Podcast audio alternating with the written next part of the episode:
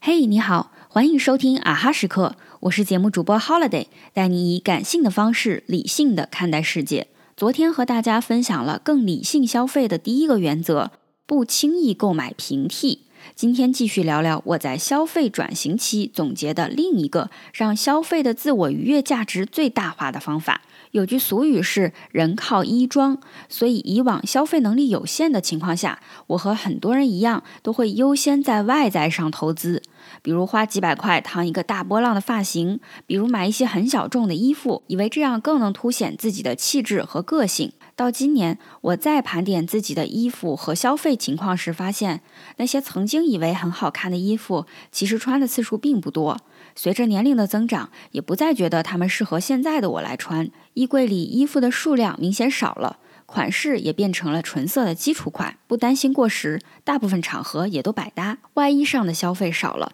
贴身衣物的费用却明显多了。现在我买衣服更注重面料材质和舒适度，更愿意在家居服、睡衣这样虽然别人看不见，但自己穿着时间很长的衣物上花费更高的价格，买品质更好、更能带来幸福感的东西。如果说消费的终极目标是让人开心、获得满足感，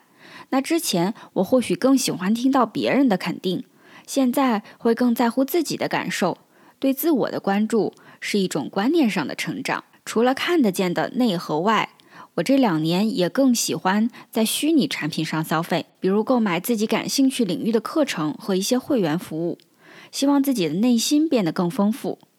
其实我也经历过一段时间的知识焦虑，但现在也意识到精力是有限的，感兴趣的领域虽然多，但也要有所取舍。总结一下，懂得在别人看不见的地方花钱，获得内心的充实和切身可感的舒适，会让消费变得更快乐，也能从消费中感知自己追求的变化，更趋于理性。好了，今天的节目就到这里，阿哈时刻感谢你的收听，我们下一期再见。